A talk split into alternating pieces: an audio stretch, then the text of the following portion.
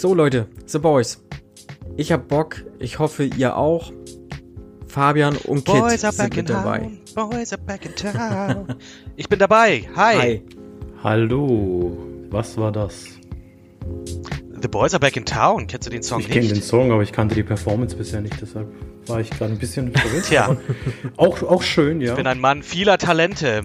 Ob man das wirklich Talent bezeichnen kann, schauen wir mal. Ja. Ich lade euch gerne mal zum Ich wollte Karaoke. gerade sagen, herzlich willkommen zum großen Karaoke-Podcast. Wow. ganz, ganz kurz, ganz kurz. Wenn ihr einen Karaoke-Song hättet, den ihr auf jeden Fall beherrscht, wenn ihr jetzt auf die Bühne müsst, welcher wäre das? Fabian, los. Angels Robbie Williams. Geil. Singt jeder mit.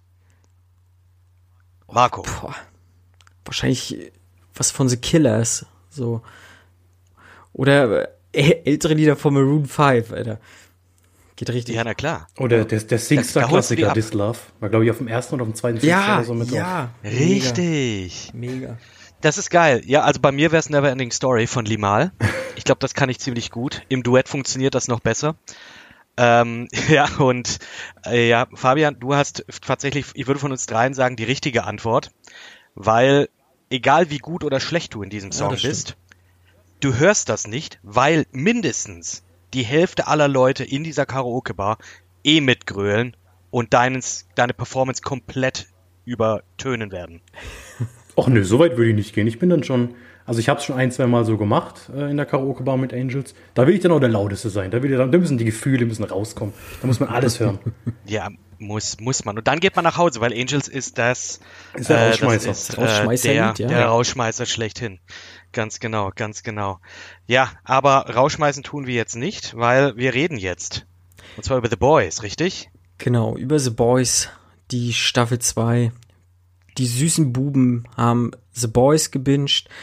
Ähm, kann man auch mal sagen, vielen Dank erstmal Amazon, dass sie uns sozusagen die Staffel zur Verfügung gestellt haben, sodass wir uns einen Podcast sozusagen vernünftig vorher aufarbeiten konnten und vernünftig aufnehmen können, damit wir, sag ich mal, diese Podcast-Episoden zeitnah nach Veröffentlichung rausballern können, so dass ihr im Prinzip alle die Folgen geguckt habt, beziehungsweise The Boys wird ja dann im wöchentlichen Rhythmus kommen, dann geguckt habt. Ja, und wir starten die erste Folge sozusagen mit der Episode 1 bis 3 der zweiten Staffel.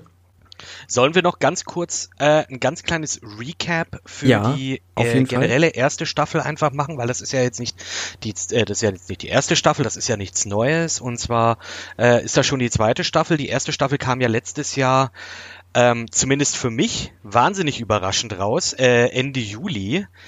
Ähm, also ich weiß nicht, wie es euch geht. Ich hatte die Serie überhaupt nicht auf dem Schirm. Wie geht's euch? Nö, auch nicht. Also, ich kannte auch die Comics im Endeffekt nicht. Ähm, und ich habe es ja auch tatsächlich bis vor vier Wochen gebraucht, um die Serie mal anzufangen, weil ich auch irgendwie ganz an, ein falsches Bild von der Serie hatte. Ich glaube, ich habe ein, zwei Trailer gesehen. Ähm, vielleicht auch nur so nebenbei. Und ich hatte wirklich so im Kopf, dass es wäre eine, wär eine reine Comedy-Serie, ähm, wo halt so das ganze Superhelden-Genre mal persifliert wird. Was ja im Endeffekt auch ist, aber natürlich auf sehr brutale und dramatische Art und Weise.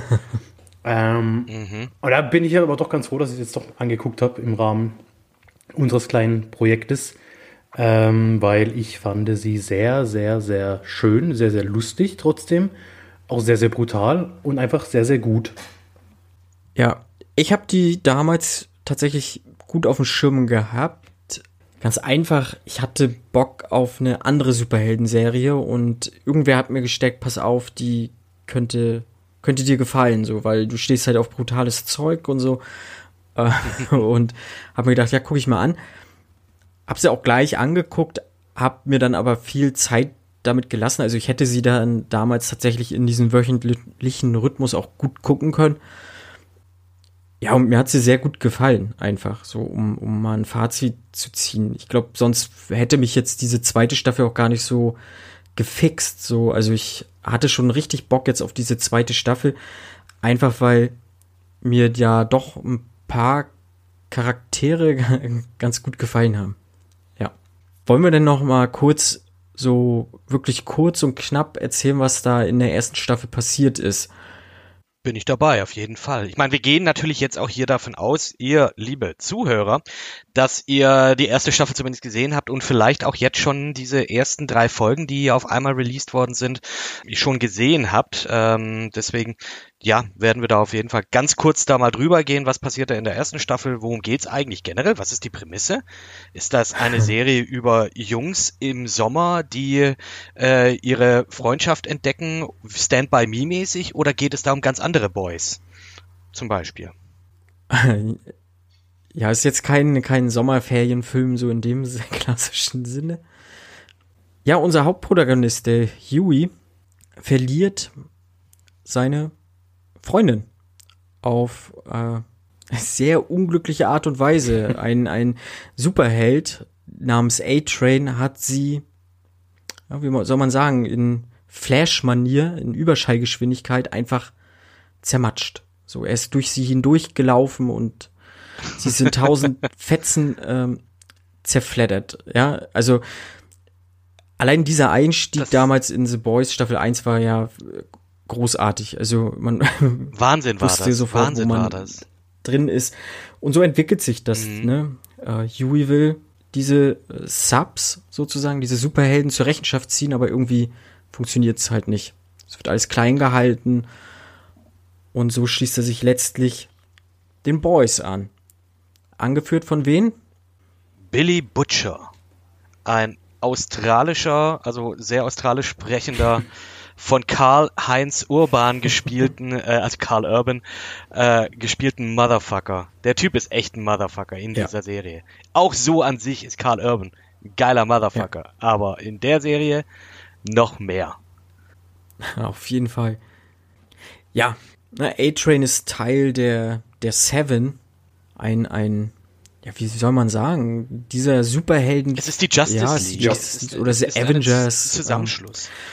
Ähm, Und ja, richtig. Man genau. lernt so im, also man kann schon ganz gut, gerade in der ersten Staffel finde ich sehr viele Parallelen auf Disney ziehen, wenn man es mal so nimmt. Wort ist dieses große Unternehmen, vielleicht auch äh, Disney halt einfach mal so Denen gehört alles, die machen genau. auch alles. Die haben äh, pharmazeutische Geschichten am Start, die haben Medien, also die machen Filme, die machen äh, jetzt hier in der zweiten Staffel kam doch irgendwie Wort Plus, äh, der, der Fernsehstreaming-Dienst, den die da jetzt anbieten und was weiß ich. Also das ist halt so ein, ja, wie Disney, wie du gesagt hast, äh, so ein richtiger Disney-Mogul. Und der hat auch diese ganzen Superhelden äh, mehr oder weniger, oder zumindest die großen Superhelden, unter anderem The Seven, unter Vertrag. Und die Serie zeigt halt ganz schön, wie es denn wäre, wenn auf unserer schönen Welt tatsächlich sowas wie Superhelden existieren würden. Ja, weil es halt ja. nicht diese, diese, diese flashy Helden sind, wie es halt eben bei Avengers oder bei der Justice League ist, sondern weil das halt alles in der Realität ja, grundiert ist. Wir haben eine mega PR-Maschine hinter diesen ganzen Helden, die alle vertraglich äh, bei Ward im Endeffekt unterschrieben haben. Es gibt riesen Castings, wenn mal einer von den sieben ersetzt werden muss. So ist es tatsächlich am Anfang der ersten Staffel auch weil die Lamplighter ist es nicht mehr Teil der sieben mhm. ist und somit wird ein neuer Superheld ja, gesucht. Richtig. Und den Platz kriegt dann im Endeffekt die Annie Starlight mit der neue Held bei den sieben. Und sie ist auch so ein bisschen das Vehikel für den Zuschauer, dass man so hinter die Kulissen guckt. Weil natürlich hat sie auch nur diese Helden als, als Helden wahrgenommen, so wie man sie aus Film und Fernsehen kennt. Und durch sie erfahren wir halt was da alles hinten dran steckt, ne? wie durchgetaktet dieses alles ist, was da für Machenschaften, auch für dreckige Machenschaften im Hintergrund sind und dass diese Helden gar nicht so heldenhaft sind, wie man vielleicht meint. nee, die haben nämlich ganz schön Dreck am Stecken und das kriegen wir auch so dann im Verlauf der ganzen ersten Staffel halt mit. Auch, dass Billy Butcher im Prinzip äh, selber so sein Rachefeldzug hat, denn irgendwie ist halt seine Frau auf mysteriöse Art und Weise verschwunden und wir kriegen es auch im Endeffekt dann nachher zum Ende hin mit, dass ja Homelander sie weggeschafft hat. Ähm, wird das auch klar und deutlich gesagt in der ersten Staffel, dass er sie vergewaltigt hat? Auf jeden Fall hat er ein Kind mit ihr. Ja, mhm. wird gesagt.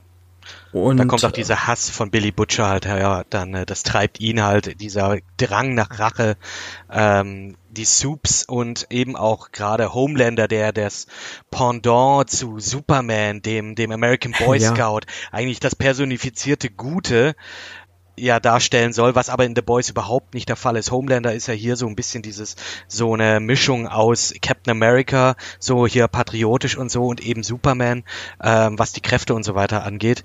Ja, und eben, die haben halt alle irgendwie so ein Stück weit Dreck am Stecken, wie du schon gesagt hast. Hm.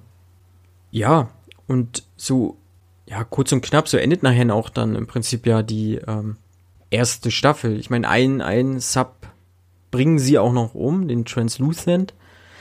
Der kann sich auch machen. Auch, ja, genau, auch sehr Der geil. Bombe im Arsch. Ne? Ja. also nicht von Natur aus, sondern die so wird ihm eingeführt. Obskure Sachen, ne? Ja. Ja, richtig, ja. genau. Aber insgesamt, also erste Staffel, also wenn ihr die jetzt noch nicht gesehen habt, Leute, macht das. Was ist los mit euch? Warum hört ihr euch das hier an? Warum hört ihr euch eine Diskussion ja. über die zweite Staffel an, wenn ihr die erste noch nicht gesehen habt? Ihr wisst, um was es geht. Es gab einen Gastauftritt von äh, Simon Peck, den ich super geil fand, weil es war einfach nur kurz und wir wissen alle, Simon Peck ist ein riesen Nerd und äh, fand ich schön einfach, dass der da mit, mit dabei war. Und äh, ja, ja Haley Joel Osment war ja auch da mit dabei, sag mal, von, von überragend als, äh, was, was, was war dem seine Superkraft? Das war doch einer, der so Gedanken lesen konnte. Genau, so. bei, bei Berührung oder bei, bei Hautkontakt Stimmt. konnte er Gedanken lesen. Dieser Paar, den viele Leute auch nicht anfassen wollen. Oh, auch krass. Auch krass irgendwie. Aber wisst ihr, oh, warum Mann. Simon Peck da war? Dabei war? Weil der, also der, der Yui aus dem Comic basierte ja. auf ihm im Endeffekt. Und er war dann aber genau, schon zu alt, um den Yui zu spielen und haben sie gesagt, komm, genau. spiel den Vater.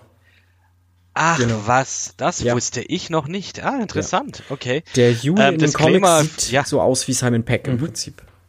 Witzig. Oder sehr ähnlich. Okay, da muss ich aber auch hier meinen Disclaimer raushauen. Also ich habe die Comics nicht gelesen sehr viel darüber gehört, also jetzt auch im Nachhinein, was auch ganz interessant war, weil jetzt auch hier das tatsächlich, ich meine, ursprünglich auch eine DC-Serie war, ähm, The Boys.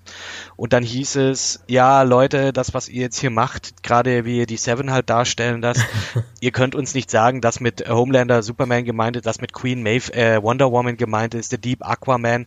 Also jetzt, äh, nee, finden wir irgendwie nicht cool und dann durften die aber praktisch independently weitermachen äh, und dann aber halt natürlich all in gehen und dann halt, da ging es halt dann wohl auch richtig ab. Aber selber hm. gelesen habe ich das noch nicht, äh, ist aber auch hier noch auf meinem, auf meinem riesen Pile of Shame an äh, irgendwelchen Comics und Büchern, die ich mir echt noch reinziehen muss. Ich habe auch nicht gelesen, ich habe auch nur Gutes gehört und dass sie halt sogar deutlich brutaler sein soll als die Serie. Also äh, auf jeden Fall vielleicht mal lesenswert. Ja. Kann ich mir fast gar nicht vorstellen, weil die ja. Serie ist nicht für Zartbeseitete, was auch die, äh, die gleich, gleich in der ersten Folge ja von der zweiten Staffel auch, äh, erstmal die in der ersten Folge der, der ersten Staffel, gerade was du gemeint hattest mit Huey, er ja. und seine Freundin, ha, Lovey Dovey, oh, ich liebe dich, ja, ich liebe dich auch, oh, komm her, zack, hat er nur noch ihre Hände in den, äh, in den Händen, weil einfach A-Train durchgerannt ist. Äh, voll auf Compound V, was dieses ähm, dieses Superhelden-Serum ja. ist, das äh, auch Babys verabreicht wurde von, äh, von Wort, um eben diese Superhelden zu erschaffen. Die werden nämlich nicht einfach geboren, sondern tatsächlich, äh, ja, die werden einfach erschaffen, was dann auch so ein bisschen Aufhänger jetzt auch in der zweiten Staffel dann sein wird. Ähm, zumindest wenn man sich die ersten drei Folgen auf jeden Fall mal anschaut. Äh, definitiv. Fand ich auch übrigens überragend, die Szene in der ersten Staffel, wo Butcher mit dem Baby rumläuft und das Baby aus seinen Augen schießen lässt. Da hat er wo sie eben dieses, die, die, dieses Geheimnis erstmal aufdecken, dass die als Babys mit Compound V ähm, quasi infiziert werden. Und dann werden sie halt umstellt und dann holt er einfach dieses Kind raus und lässt und schießt damit die Leute ab. Und ich habe ich hab mir fast ein bisschen gewünscht, dass das Kind einfach mitnimmt und so als, als Sidekick oder als Waffe behält. Ist leider nicht passiert, aber hätte ich sehr schön gefunden. Schön Windelman, Alter. Windelman. Geil. finde ich, finde ich, finde ich schon ganz gut, ja, auf jeden Fall. Okay, komm. Mhm. Ja, aber, aber wie viel muss man da jetzt über die erste Staffel noch sagen? Also wie gesagt, ihr habt das sicherlich schon gesehen, äh, ihr alle. Also wir könnten wegen mir auch direkt in die zweite Staffel Fall. mit reinhauen, oder? Eine Frage ja, hätte ich noch kurz zur ersten Staffel. Ja. ja. Nach Staffel 1, wer war so euer Lieblings-Superheld? Also von, von den Seven jetzt vielleicht mal? Uh, ähm, also es ist schon so, dass Starlight natürlich da, wie du das auch schon gesagt hast, das ist so das Vehikel, damit sollen wir uns auch ein bisschen identifizieren. Die war mir natürlich sehr, sehr sympathisch. Ähm, auch sehr sympathisch gespielt von, ich glaube, Aaron Moriarty ist das. Aber ansonsten würde ich persönlich für mich sagen, ich finde irgendwie, irgendwie alle cool. Black Noir, einfach Ja, dieser Batman-Verschnitt, der einfach nicht redet und schier irgendwie gefühlt unbesiegbar ist. Mhm. Äh, aber auch irgendwie eine Faszination für Homelander, der einfach ekelhaft, pervers, krank ist, mit einem Mutti, M- Ja, Muttermilchkomplex und boah, also das muss ich ja sagen, hat, wurde auch richtig gut gespielt. Also Mhm. ich war teilweise echt, echt angewidert. Ja, aber ich meine, war, war trotzdem cool. Also, aber von den Seven, keine Ahnung, könnte ich dir jetzt auch gar nicht sagen. Also die waren, alle haben irgendwie was in, in meinen Augen zumindest. Ja, ich fand auch Translucent gar nicht so verkehrt. Ähm, ich meine, der Typ, ich weiß nicht, der war unsichtbar. Ich meine, Gut, er war, pervers, er war ein Spanner. Ja, er war pervers, ja. Nein, die hatten schon Wenn ihr eine was. Superkraft Das hättet, welche hättet ihr? Hä? Wenn ihr eine Superkraft hättet, welche hättet ihr gern? Ich wäre schon gern mega schnell, so. Mega schnell. Also ich sag jetzt Ja. mal, ohne dass da irgendwelche Probleme sind, weil man sagt jetzt so, ah ja, aber wenn du fliegen kannst, dann kriegst du aber keine Luft, wenn du so hoch bist und so weiter. Sagen wir mal, ohne das alles, sondern einfach nur hier. Also ich würde mich gerne teleportieren können. Das, das glaube ich ganz geil. auch Morgens geil. aufstehen, kurz ins Bad und dann zack, bin ich auf der Arbeit. Ja. Ähm, oder, oder in einem Banktresor und muss dann danach nicht mehr arbeiten, je nachdem. So wäre es bei mir zumindest. Ich wäre schon gern so, so ein Speedster, so mega schnell, glaube ich. Das wäre geil. Hätte ich Bock drauf. Hm. Ich glaube, ich wäre so der Aquaman. Einfach mit Fischen reden. Mit Tieren reden oder einfach gut äh. Oder mit Fischen reden. Einfach mit Fischen reden. Auch sehr gut. Auch schön. Und, auch und dann hast du auf einmal halt keine Beine mehr, sondern eine Schwanzflosse. Ach so, ein Dekreten. Ah, okay, nee, die, nee, okay, ich will doch kein Aquaman sein. Nee, dann, dann, Ah, die, die, du meinst, du meinst hier diese, die Kiemen meinst äh, du? die Kiemen, Ah. sorry, ja, nicht Kreten, die Kiemen, genau. äh, das, nee, Ja, mm, ja. Nee, er ist zwar wunderschön innerlich, aber dann bin ich doch eher der Homelander. Ganz bescheiden würde ich einfach den Homelander machen. Super, einfach super, Superman-Kräfte. Ja, einfach- einfach Fliegen, alles. Laserblick, alles. Extrem schnell, extrem stark. Auch gut. Das wird mir schon reichen. Extrem Das wird geil. mir ja schon reichen, ich bin ja die anspruchsvollen. Also extrem cool bist du ja schon, Fabian, Oh. muss ich ja schon sagen. so. Ja, aber zweite Staffel. Also, zweite Staffel. Können wir wegen mir, können wir wegen mir starten. Direkt rein. Okay. Da gibt's ja, es gibt ja mehrere, äh, so ein bisschen so Handlungsstränge, die es ja da gibt. Wir haben ja, das teilt sich ja so ein bisschen auf. Du verfolgst ja in, äh, im Prinzip zwei, manchmal drei Handlungssträngen. Du hast halt hier die, äh, die Seite der Boys natürlich, in denen dann halt denen ihre, äh, denen ihre lustigen Streiche erzählt werden und ähm, ja dargestellt werden.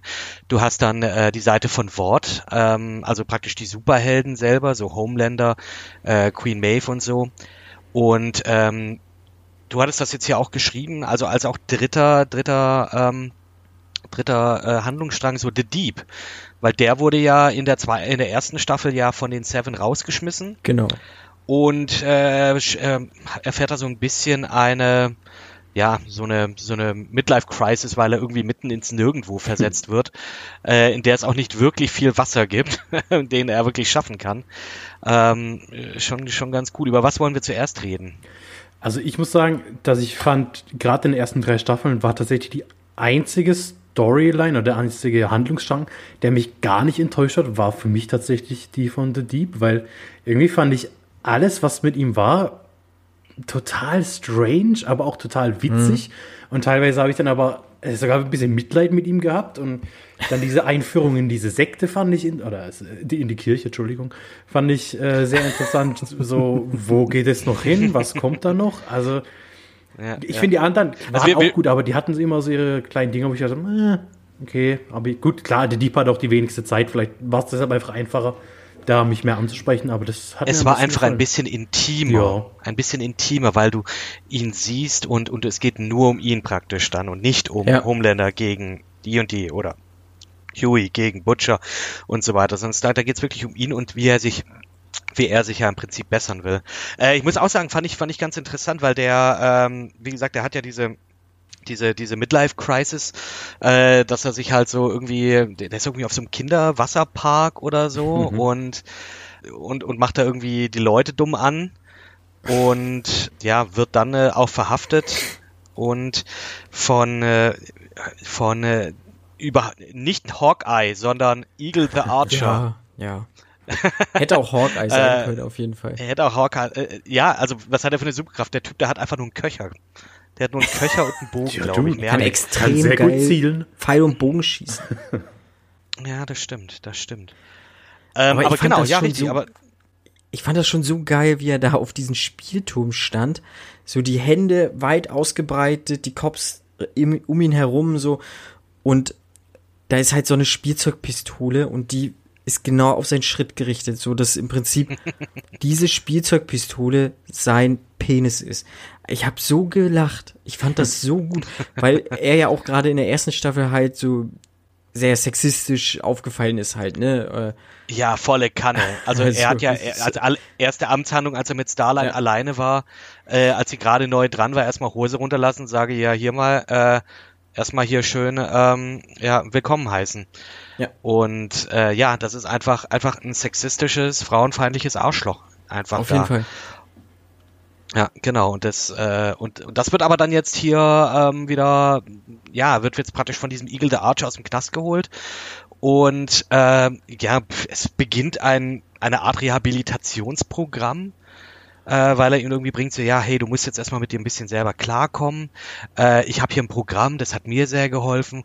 Und dann kommt diese Einführung dieser, dieser Kirche. Wie heißt denn, weiß jemand von euch gerade, wie die Kirche heißt? Oder wie nee. dieses, dieses Dings heißt? Äh, oh Mist, das wüsste ich jetzt leider auch nicht gerade. Auf jeden Fall ist das, das ist keine Sekte. Ähm, zwinker, zwinker. Äh, ja, und jetzt finde ich, das, das ist schon, schon krass irgendwie. Und der wird da halt jetzt gefangen. Und ähm, sollen wir da jetzt einfach querbeet gehen, was die Timeline angeht, dass wir jetzt einfach seine Story weitererzählen, zweite, dritte Folge, oder ähm, sollen wir da jetzt erst, erst die anderen Sachen besprechen, Folge für Folge? Ja, nee, können wir erstmal auf, auf dem seine, seine Arc, würde ich mal sagen, eingehen. Ja. Äh, so, so groß ist sie ja im Endeffekt ja auch gar nicht, weil er trifft, Nein, er trifft dann, wird dann vorgestellt, dieser, ähm, ja, dieser, dieser Sektenführerin, sage ich, oder ist es ja nicht die Führerin, ähm, ah, das ist irgendeine, die da halt mitarbeitet. Das ist doch hier die Gretchen aus Breaking Bad. Das ist die Bad, Gretchen aus Breaking ja, genau. Bad und Susan Bunch Ich hab's mir doch gedacht. Da ist sie die. Ja. Nee. Doch, da ist sie die, die neue Frau von Ross erster Ex-Frau. Und. Äh, keine Ahnung, Mann. Ich habe Friends vor 15 Jahren zuletzt What? gesehen oder so. Und die, ja. die, die ist mir irgendwie. Die arme Frau kann da nichts dafür, aber die ist mir wahnsinnig unsympathisch. Immer wenn ich sie sehe. Also die fand ich schon, in Breaking Bad war sie mir unsympathisch, wobei sie da überhaupt nichts falsch gemacht hat. In Friends hat sie auch nichts Eigentlich falsch gemacht. Eigentlich ist ja eine ganz nette ja. einfach, äh, war sie ja da auch. So ein bisschen, zwar schon ein bisschen herablassend und so, aber hier ist es ähnlich. Die wirkt halt einfach sehr nett. Aber allein durch dieses, du weißt, dass da irgendwie so diese Sekte, diese Kirche dahinter mhm. steckt, das gibt der, also dafür ist er aber gut gecastet, weil die hat so diesen, dieses, dieses leicht dieses leicht quere, also irgendwie so, die ist ein bisschen weird, aber du weißt nicht warum. Sie hat so sein Und äh, das kommt so ein bisschen. Ja, genau, richtig. Ähm, und äh, ja, dafür, hey, Casting ist gut, ist gut. Und der, äh, ja genau, und äh, und die trainiert den so ein bisschen, sagt so, ja, hey, das kriegen wir schon hin. Ähm, aber dafür, dass es halt klappt, musst du dich erstmal selber akzeptieren, weswegen äh, dann hier äh, Ilda Archer dann auch gesagt hat, so ja, komm, wir wir, wir, wir nehmen mal ein paar Pilze, ne? So ein bisschen, bisschen mellow, ein bisschen chillen und was weiß ich. Aber am Ende nimmt praktisch nur The Deep diese und wird dann in seinem Zimmer eingeschlossen. Und äh, das finde ich ja, finde ich auch in einer weird, krass, eklig, geilen Szene, ähm, kriegt er auf diesem, in diesem, auf diesem Shrooms-Trip, fangen dann seine Kiemen an zu reden mit ihm. Ja. Und ähm, ja, und dann kommt halt praktisch, dann äh, wird, findet er praktisch über sich selber raus, er muss sich selber akzeptieren, diese Kiemen sind ein Teil von ihm und er ist einfach nur scheiße zu den Frauen, weil er in Anführungsstrichen weiß, dass sobald sie seine Kiemen sehen, sie sich über ihn lustig machen werden. Ähm, dazu muss man aber auch in der ersten sagen, in der ersten Staffel wurde er dann auch von einer dann auch tatsächlich sexuell belästigt oder wirklich sexuell missbraucht, indem die halt irgendwie irgendwie die Tuss, oder die Frau ihm da irgendwie an den Kiemen so eklig rumgemacht mhm. hat. Und äh, hat er so ein bisschen seine eigene Medizin zu spüren bekommen. Und ich glaube, das hat ihn auch so ein bisschen abge, ähm, ja, ein bisschen abgefickt. Und ja, und dann hat er praktisch dieses diepe Gespräch mit seinen Kiemen, um sich zu, äh, um äh, sich da mit denen äh, ja zu versöhnen, um sich selber zu akzeptieren, zu wissen, dass er Scheiße gebaut hat. Und das ist mit einem wunderschönen du äh, Duett von You Are So Beautiful to Me äh, gesungen. Und ähm, ich werde es jetzt nicht vorsingen. Äh, Fabian, bitte. you are so beautiful to me. Sehr gut. Wunderbar, ihr kennt das Lied. Auf jeden Fall akzeptiert er sich dann und ja, das war es dann, glaube ich, auch in der, in der zweiten Staffel dann auch mit ihm, ne? In der zweiten Folge. In der zweiten Folge, Entschuldigung, ja. ja, da, kommen, da kommen ein paar, zweiten Folge, paar sehr Folge. schöne Momente, auf jeden Fall. Mhm. Ich fand, ich fand es auch, also ich muss sagen, die erste Szene, wo man seinen Kiem geredet hat, die fand ich komisch. Ja. Aber als er dann, dann gab es ja einen Schnitt und dann kam was anderes und dann kam wieder ein Schnitt und dann hat er angefangen zu singen. Mit, äh, da, da hat es mich dann, ey, da saß ich wirklich auf der Couch und hab Tränen gedacht. Weil es einfach so dumm ist. und weil, weil, aber gerade diese Momente mit Deep im Endeffekt einfach immer so die, die Spannung brechen und, und so mehr oder weniger ein bisschen Gagfeuerwerk sind. Das, das, ja, deshalb, richtig. Ja. liebe ich den Charakter irgendwie Comic mittlerweile. Relief. Und also für mich ist er also mit einer der interessantesten, weil ich, weil ich wirklich sehen will, inwieweit seine, seine Rehabilitation, sein Redemption vorangetrieben wird, ob er es im Endeffekt schafft oder wie sehr er auch in diese Kirche investiert ist oder wie, ob er das nur als Mittel, Mittel als, ne, als Mittel zum Zweck sieht. Irgendwie, irgendwie hat er mich. Ich, ich finde den, ich finde den wahnsinnig interessant bin da auch sehr gespannt darauf, was weiter, äh, wie es weitergeht. Und äh, gerade in der in der Folge drauf ähm, kommt es ja dann auch tatsächlich schon so, dass er für sich selber äh, oder halt eben von dieser Church, äh, von dieser Kirchendame gesagt bekommt, ja, hey, jetzt ist die Zeit, äh, du musst jetzt helfen und ähm, er bekommt dann praktisch hier den Auftrag, dass er dann die, die Boys halt dann aufhalten soll. Äh, da kommen wir nachher dann nochmal dazu, wie er das äh, oder warum das ja, da äh, den aufhalten soll. Dazu, ja. Aber wie geil ist es eigentlich, dass der, also die Szene fand ich eigentlich ziemlich cool an sich, äh, als die da hier auf dem Boot waren und angegriffen wurden von The Deep. Und die endete einfach in einem, in einem Schlachtfeld. Ich habe mich nicht mehr bekommen. Es war so absurd und es war so The Boys. Äh, ich fand das wunderbar und dass der äh, danach einfach so äh, krass ist und äh, dann halt einfach noch da danach trauert. Ähm, wie heißt der Wahl nochmal? Äh, irgendwie Betsy oder oder Bessie irgendwie Keine sowas. Dann sagt dann auch so, ja, aber sie ist ja und was weiß ich und ach, fand ich geil, fand ich geil. Also ich bin auch sehr gespannt. Also äh, Deep ist jetzt mittlerweile auch tatsächlich so ein so ein so ein kleiner Favorite auch von mir geworden, einfach weil ich wissen will, äh, was ja. passiert jetzt. Ja. Ja. Ich, mich interessiert es halt, ich meine, äh, die trinken da immer, wie heißt das, Fresca Fresco oder so? Fresco. Fresco. Dieses Sprite-Dings. Also was, was ist das für ein Zeug so, ne? Also warum? Also da habe ich auch schon gedacht ja, am Anfang, ob sie da stimmt. irgendwas, ob sie da irgendwas drin haben, was die, was die gefügig macht. Aber es ist ja in der ersten Zone tatsächlich, in der ersten Szene so, dass Eagle the Archer also ein Sixpack kauft. Also da habe ich mir gedacht, ja. okay, da, da, da kann ja nichts im Endeffekt drin sein, außer die produzieren es im großen Stile, um irgendwie Leute abhängig zu machen. Aber es ist tatsächlich in, in jeder Szene, ähm, wo, wo mit diesen Sektenmitgliedern mehr oder weniger interagiert wird, trinken sie dieses Fresca-Zeugs. Also ja. Irgendwas. Oder es ist einfach nur krasse haben. Schleichwerbung. Gibt es denn wirklich? Ja, hier, The Boys, The Boys finanzieren sich nicht alleine durch Amazon, sondern hier muss das gute Sponsorengeld her. Äh, Fresca bitte sponsert uns, okay? Hey, Fernsehsessel, kommt, schreibt uns. Ach, an. tatsächlich, Nein, das gibt's ja wirklich. Äh, ich, das, gibt Fresca gibt's wirklich. Gehört zu Coca-Cola. Wahnsinn. Gehört zu Coca-Cola tatsächlich. Ja. Ich kaufe auch nur noch Fresca. Ich weiß auch gar nicht, nach was das schmecken soll. Ich glaube, das ist irgendwie so ein Grapefruit-Ding. Nee, dann äh, doch nicht. Ähm, es gibt drei verschiedene nee. Sorten. Es gibt Black Cherry Citrus, es gibt Peach auch Citrus und es gibt Original Citrus. Also alles mit Citrus, einmal nur Citrus, einmal mit Pflaum, mit Pfirsich und einmal mit schwarzer Kirsche. Obwohl Pfirsich Kirsche könnte geil Citrus? sein. Kirsche könnte geil sein. Also Fresca, falls ihr Bock habt. Ja, schreibt uns, schreibt uns an. Wir treten dafür und, auch in die äh, Sekte ein, das ist gar kein Problem. In die, in die Fresca-Sekte. Alles für Fresca. 23 Dollar für 12 Dosen, ihr habt den Arsch offen. Entschuldigung. Aber es ist ein gutes Produkt, da lohnt sich doch der Preis bestimmt, Kit, oder? Sp Black, Sponsoring für den Arsch auf jeden Fall. 39,90 Dollar. Junger Vater. Okay. Nein. Lassen wir. Nein, bitte, doch, sponsert uns. Macht mal.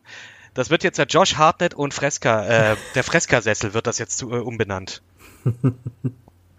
naja, lasst uns nicht weiter darüber reden. Ähm, sondern äh, das, aber das mit The Deep, das war dann, das war's jetzt aber mit den ersten drei Folgen. Ne? Also Auf das jeden Fall, jetzt hier ja, praktisch Äh, dann versucht die aufzuhalten und das klappt dann ähm, nur so ein Viertelchen. Genau. Weil halt, weil halt eine sagen, riesen da- Wurst ja. ist. Dazu noch mal ganz kurz, weil ich, ich finde die, ich finde die Szene, sie, sie, sie wirkt so schön episch. Und es, man, man denkt auch so, ja, okay, jetzt kommt hier wirklich eine Hai-Armee, was ja vielleicht doch nicht so unproblematisch sein sollte. Und er reitet auf diesem riesen Wal und er kriegt diesen Moment, wo er dann auch im Slow Motion die Kamera fährt und in die Kamera guckt und er wirkt dann so ein bisschen bedrohlich. Ja gut, aber Dann steht Aber er da, stellt sich den Boys er in ist halt den wirklich Weg, so ein, heroisch. er kann halt einfach gar nichts bewirken. Und das, Nee.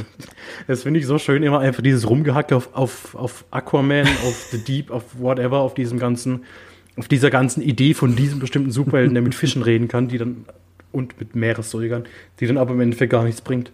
Das fand, fand ich wirklich schön, wie sie das gemacht haben. Und er hat mir dann auch. Darf ich auch noch mal bisschen ganz kurz getan. sagen, wie sollen denn eigentlich diese Kiemen funktionieren, wenn äh, der einen Anzug anhat? Ja. Habt ihr da schon mal drüber Voll nachgedacht? Das war das, unlogisch. das war das Erste, was ich an dieser Szene gedacht habe. Weil, Leute, erstens, tragt eure Masken, okay?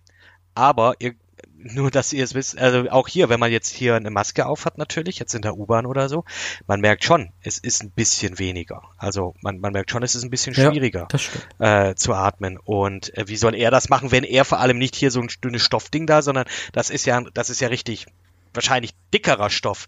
Wie soll er, wie soll das funktionieren? Aber naja, man kann sich über andere Dinge aufreden. Äh, regen. Das äh, war nur ganz kurz und dann haben die Kiemen angefangen zu singen und dann war alles so ein bisschen, ach, wisst ihr was? Ich mach da einfach mit. und hab mir ein neues Bier aufgemacht. Ich auch. Ja, äh, liebe Hörerinnen und Hörer, wir trinken Bier. Alle Wir drei. trinken Bier. Ich bin geschockt. Ja. Ja. Ich dachte, ich bin der Das Einzige. ist aber auch. Nein, das passt. Das passt aber auch irgendwie so, weil das ist, das ist, äh, wie gesagt, einfach, das ist eine äh, Boys finde ich einfach schon eine Serie irgendwie. Das, das ist auch nicht irgendwie zum, zum mal hier nebenher äh, beim Mittagessen angucken oder so Nee, finde ich, sondern nein. schon, schon da, da muss man auch dabei sein, weil das da ist, da, da passiert so viel, so wirklich in jeder zweiten Minute oder so, dass man da Ja. schon am Ball bleiben muss. Ja. Ähm, fünf Bier sollte man nicht trinken, aber so für ein Bier und Chips und äh, wie im Kino, das geht schon. Auf jeden Fall. Ne? Ich meine, da kommt da, da mal ein Gag um die Ecke. Dann äh, auch die News sind zum Beispiel auch sehr interessant, wenn man mal so im Fernsehen guckt, was da abgeht dann, ne? Also wenn so Schlagzeilen irgendwo mal auftauchen oder so. Das ist schon ganz geil gemacht. Also ich finde, mal so jetzt auch mal das vorwegzunehmen, finde schon eine, eine mega gute Serie und auch eine mega geile Staffel. Also ich finde, jetzt die zweite Staffel fand ich sogar noch besser als die erste Staffel, um mal so schon mal was vorwegzunehmen. Aber wir können ja gerne weitermachen mit, ähm, Ja, absolut. Mhm. mit Wort und dem Homelander sozusagen. Ne, Wort ist ja das große Unternehmen und wir sehen erstmals, meine ich, dem Präsidenten sozusagen oder CEO oder wie auch immer man ihn nennen möchte, Stan Edgar, hier gespielt von Giancarlo Esposito. Und äh, Fabian hat so schön geschrieben, er hatte halt äh, Breaking Bad Vibes. Ne? Eindeutig, weil im Endeffekt ist es mehr oder weniger die gleiche Rolle, weil in, in Breaking Bad als, als Gustavo war er auch so Ja, eigentlich wahnsinnig sympathisch und nett, aber halt auch ein Nee. kaltblütiger Mörder.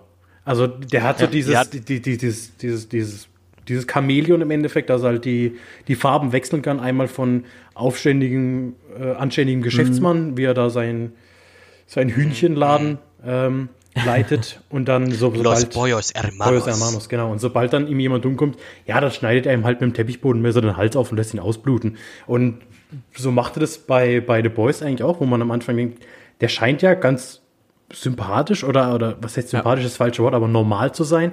Und schafft es dann halt mit, allein mit Blicken oder so ein bisschen, wie er seine Stimme ändert, dass, dass man einfach mega Schiss vor ihm kriegt und mega Respekt vor ihm hat.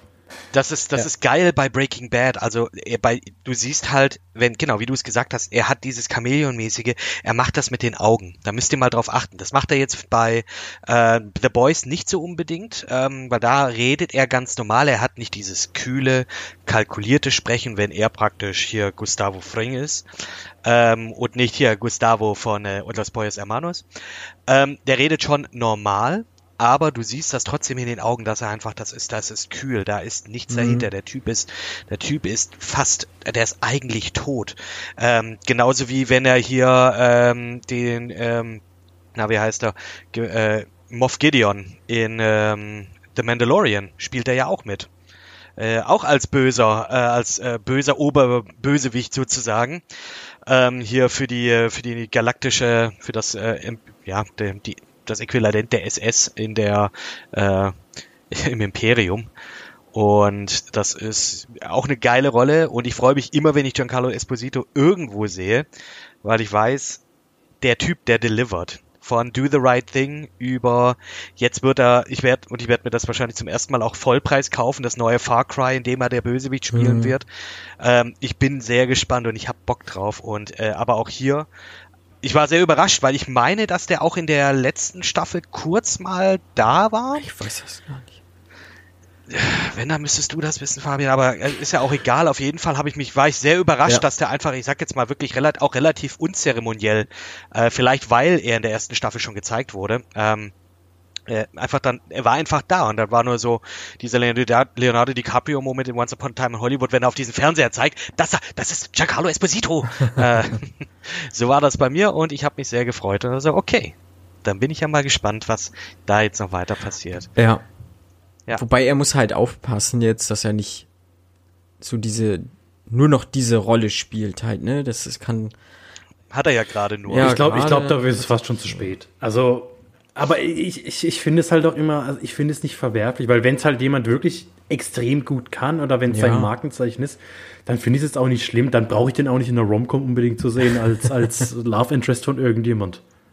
Oh Gott, könnte ich mir auch überhaupt nicht mehr vorstellen, weil ich mir denke so, okay, wenn er jetzt hier seiner Frau ein schönes Essen macht und so, äh, ein geiles Gulasch oder sowas, dann will sie ja auch nicht wissen, aus was das Fleisch ist. Also, also ich äh, weiß nicht. Ähm, ich habe ihn vor glaub, kurzem in so einem Disney-Film gesehen. Stargirl oder so. Ist auf Disney Plus auf jeden Fall. Mhm. Da spielt er so einen, so einen schrägen, ja, was ist das? So ein, so ein schräger Erfinder-Onkel. So irgendwo abgelegen im, in der Wüste so ungefähr oder in, in ah, so, ja. so Bergen oder so. Also war schon sehr merkwürdig, ihn in so einer Rolle auf jeden Fall zu sehen. So, also da passt tatsächlich jetzt hier dieser eiskalte Geschäftsmann, der über Leichen geht, deutlich besser zu ihm halt einfach, ne? ja.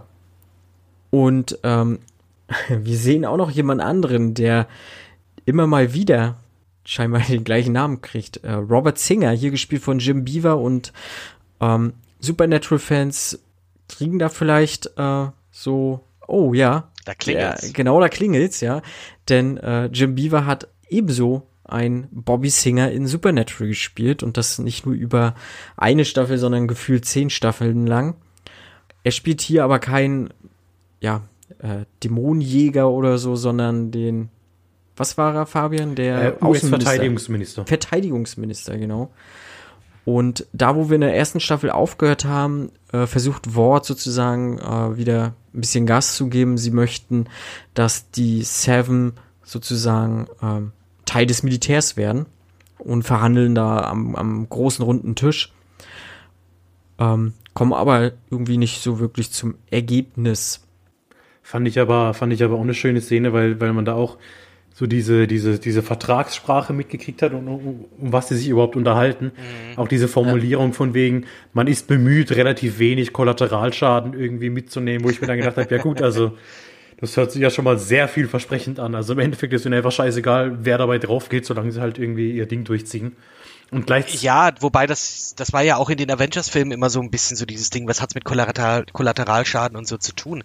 Äh, und deswegen, also es ist schon, ich sage jetzt mal wirklich, also das ist schon in Anführungsstrichen realistisch, wenn das jetzt halt wirklich mit, äh, wenn jetzt wirklich Superhelden oft äh, existieren würden. Insofern ist das schon cool, dass das halt irgendwie so auf einer gewissen Art geerdet ist, dass mhm. man halt sagt, okay, äh, auch, auch das gehört ein Stück weit dazu.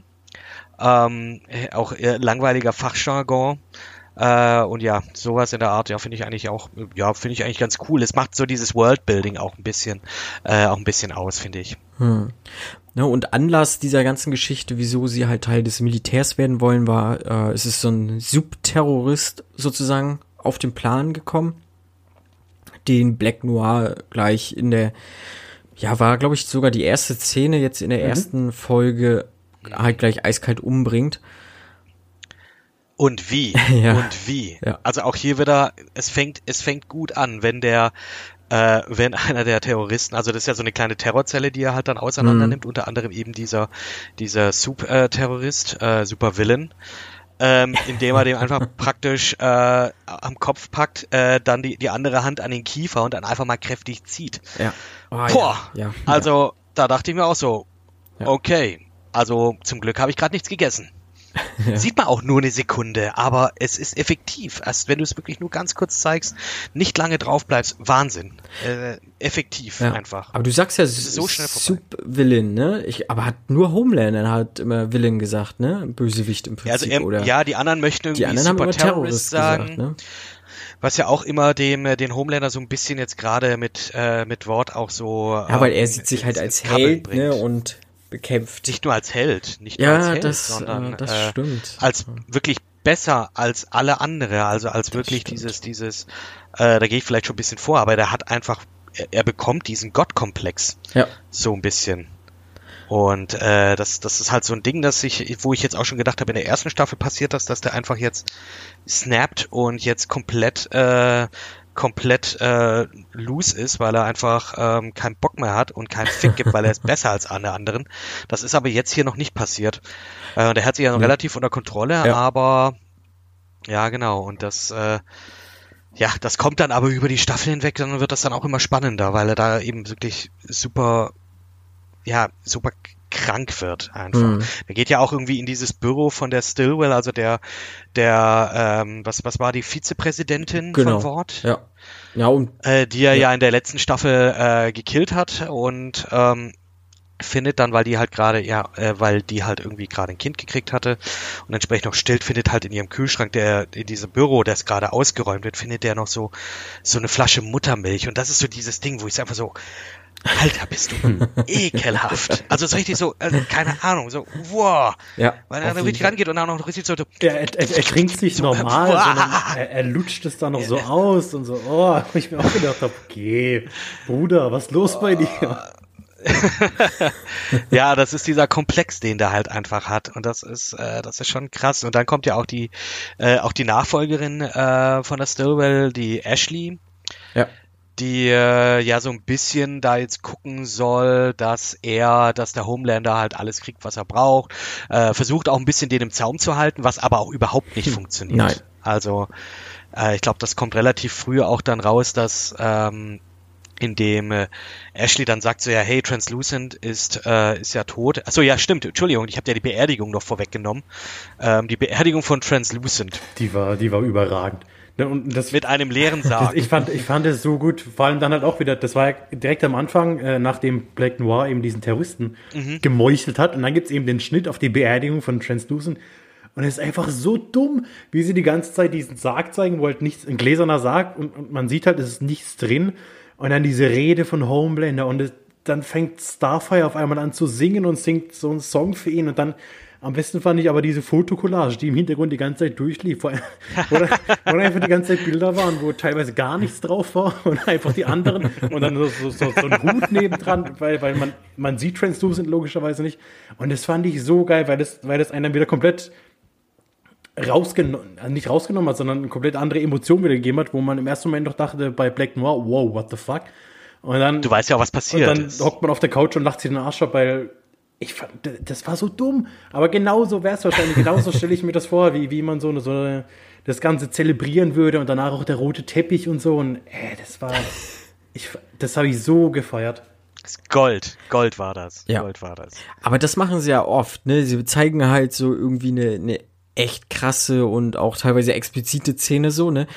Und dann halt harter Schnitt komplett zu was anderem und teilweise auch was zu so, so ja, sehr fröhlichem halt einfach, ne? ich sag mal, Homelander, hast du ja schon angeteasert, Kid, der ist ja halt total fernab von, von jeglichem, so, ne?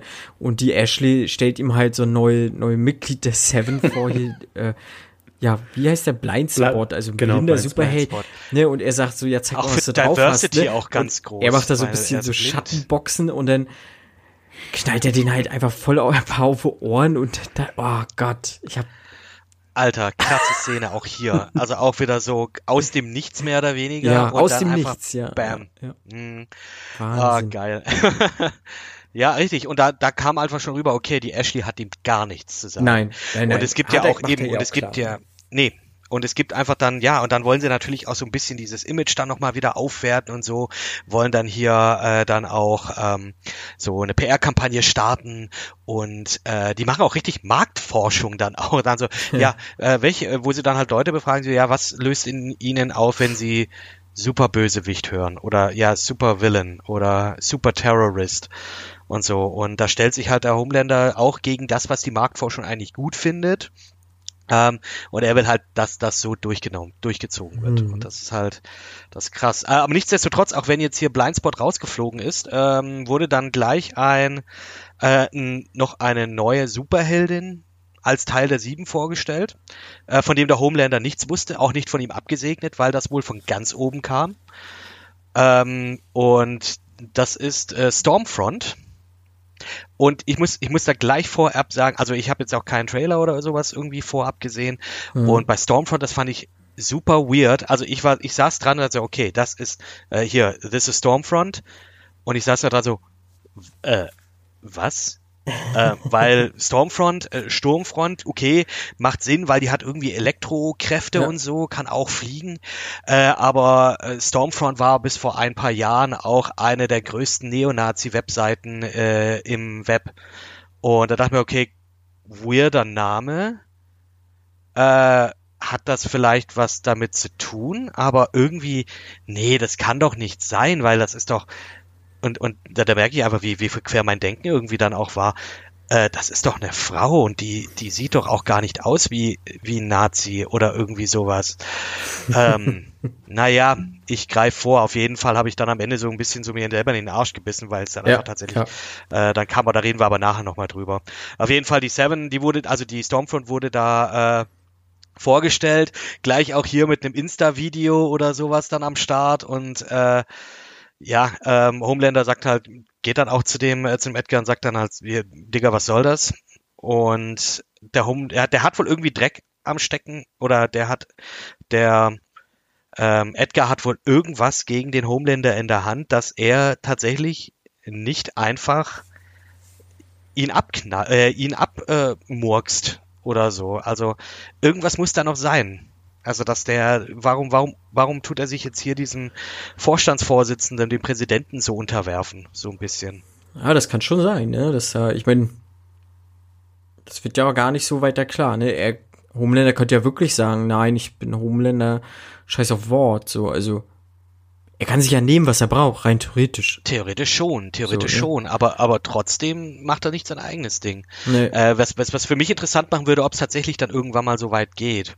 hm. Ähm, und was auch, was auch äh, krass dann rauskommt, ist dann auch hier wieder so, äh, ja, dass dieses Compound V ja irgendwie ein Produkt aus Nazi-Deutschland ist und die Ja. Forschung damals äh, dann von den Amerikanern äh, praktisch übernommen wurde in Austausch, dass der, der das erfunden hat, ähm, ja praktisch begnadigt wird. Irgendwie sowas.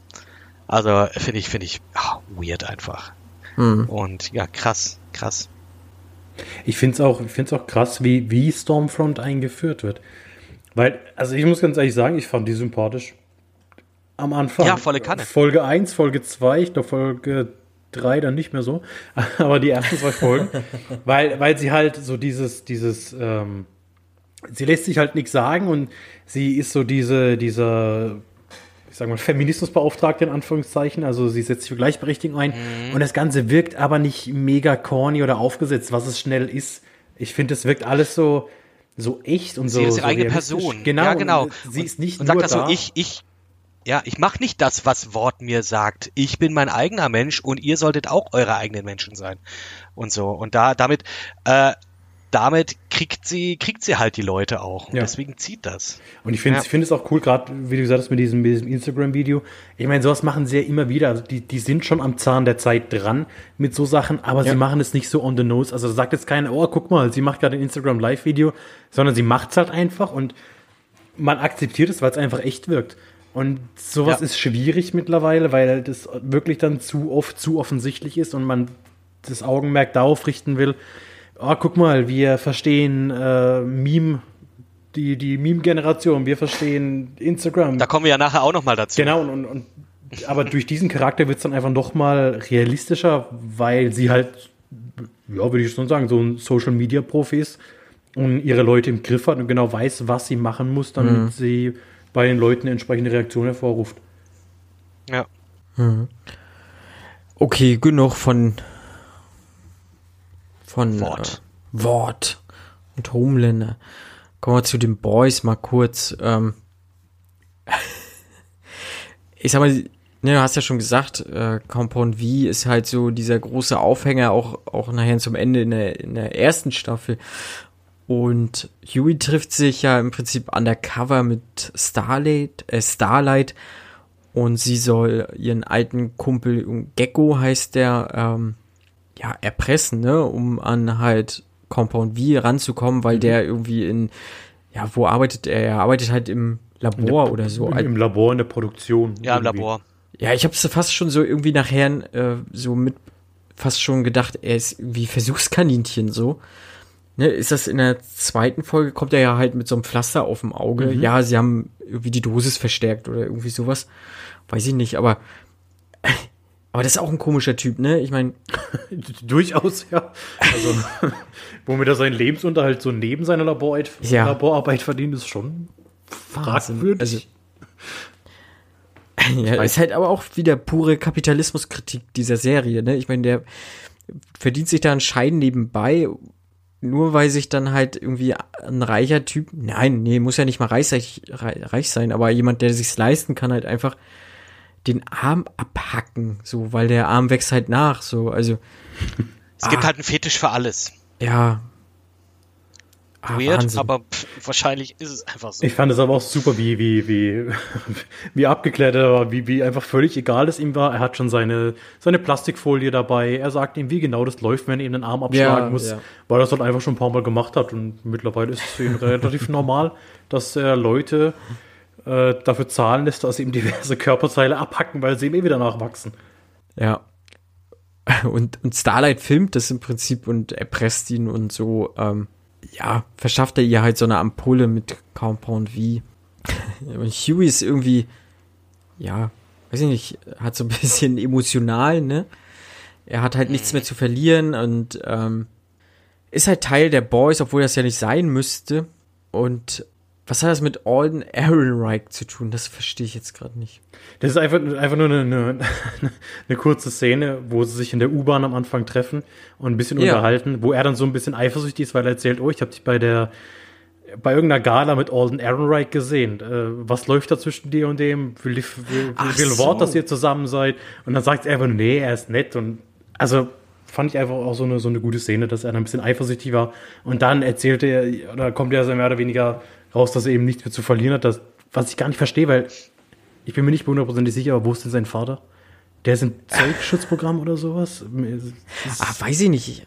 also das, ich glaube, der, der wurde ja zusammen mit der Familie von MM auch irgendwie Ach, versteckt. das vom, von der Ja, CIA stimmt. in der ersten Staffel, ne? Genau. Das, das stimmt doch. Hm. Aber ich fand es dann komisch, sein, so ja. diese Einstellung, ich habe nichts mehr zu verlieren. Ja gut, also sein Vater hat er ja irgendwie noch, aber gut. Ja. Er ist halt jung und verliebt, da redet man halt Ja, so Zeugs. Aber was ich halt, ne, weil, weil Alden Ehrenreich, ich meine, das Coole ist halt, diese Welt spielt halt hier. So, ne? Also wir hören ja nachher Ja, auch nochmal ähm, den Namen Ed Sheeran in der, ja, weiß ich nicht, vierten oder fünften Folge. So, Ja, also diese Serie spielt halt im Hier und Jetzt sozusagen. Also das finde ich halt auch so mega krass irgendwie, weiß ich nicht. Und es funktioniert sich sowas ich. zu trauen dann auch, ne? Mhm. Ja, also, funktioniert halt einfach, ne? Also, ist krass. Und ein, ein großes Highlight für mich ähm, in, der, in der ersten Staffel war die Boys treffen sich mit der Susan Rayner, äh, dieser CIA-Lady aus, CIA der, aus der Agentin, ja. ersten Staffel. ja, und, ähm, Und da macht's plopp. da macht's plopp, ja. Oh, ich hab so. Ah, Das war, war krass einfach. Also da habe ich gedacht, was passiert denn jetzt hier wieder, ey? Ja, Wahnsinn. Ja, das ist schon krass. Also auch hier dieses, ja genau, dass einfach so, ja gut, wir machen jetzt hier irgendwie Deal aus, äh, mit dem wir dann irgendwie äh, jetzt, ähm, was war der Deal? Sie bringen ihm äh, so einen, äh, so einen Superterroristen, der Genau. ja, ähm, der irgendwie illegal äh, irgendwie in die USA gekommen ist und genau, und jetzt wollen sie den halt, ja, der Deal war, sie äh, retten, äh, sie bringen ihn weg und ähm, liefern ihn aus und was, was kriegen sie dafür nochmal in, in Austausch? Gar nicht. Absolution, oder? Also, dass, dass, einfach ihre, ihre Ja. Vorstrafen im Endeffekt gelöscht werden. Stimmt, genau. Weil Billy wird ja immer noch mit dem Mord an, an mit Stillwell in Verbindung gebracht. Da gibt es ja auch diese bescheuerten, diese bescheuerten Diese Videos bescheuerte in den, die Montage, Nachstellungen von, genau. von der Chris Hansen Show und in den Nachrichten, wo dann einfach ein schlecht gespielter Billy eine schlecht gespielte äh, Madeline ja. Stillwell umbringt. Und, und ich glaube, dass das so ein bisschen, bisschen ausgelöscht wird. Und dann erzählt sie ja noch Mhm. irgendwie, dass sie vermutet, das wäre ein Inside-Job und ja, dann platzt ihr Kopf. ja, Ja. richtig. Auch so äh, ohne ja, Ankündigung, da habe ich auch gedacht, okay, Ja, genau. what? Und dann rennen sie natürlich weg und gehen wieder zurück, so um irgendwie so regroupen und äh, dann äh, kommt auch hier der in der letzt, also der, na, der Butcher, der taucht ja eigentlich gar nicht auf in der ersten Folge bis ganz zum Schluss. Genau, da Ähm, kommt Daddy nach Hause. das Richtig, genau. Und das Interessante ist ja, das Ende der ersten Staffel war ja, dass äh, eben der Billy von äh, Homelander in Anführungsstrichen entführt worden ist und äh, zu seiner tot geglaubten Frau gebracht wurde, die ein Kind hat. Ach ja, tot Und- geglaubt war sie, genau. Ja, ja, ja- war tot geglaubt. Ja, ja, genau. Ja, es, ist, es, es, es war so nicht klar, die ist einfach verschwunden. Also mittlerweile sind viele davon ausgegangen, dass sie tot ist, aber was so wirklich passiert ist, wusste man nicht. Okay. Ja, genau. Und äh, genau, der, der Butcher, der wird da halt hingebracht. Und ähm, ich weiß gar nicht mehr, wie das passiert. Auf jeden Fall wacht er dann, äh, ja, ist er irgendwie dann wieder weg, wacht wieder auf und äh, schreibt sich noch schnell die Details auf in irgendeinem Restaurant, wo er äh, hier, ähm, ja, ähm, um sich praktisch irgendwie die Details zu merken, um seine Frau wiederzufinden Genau. oder halt der Ort. Ähm, ja, und dann äh, kommt dann auch raus, okay, die werden jetzt gesucht, dann haut er natürlich ab.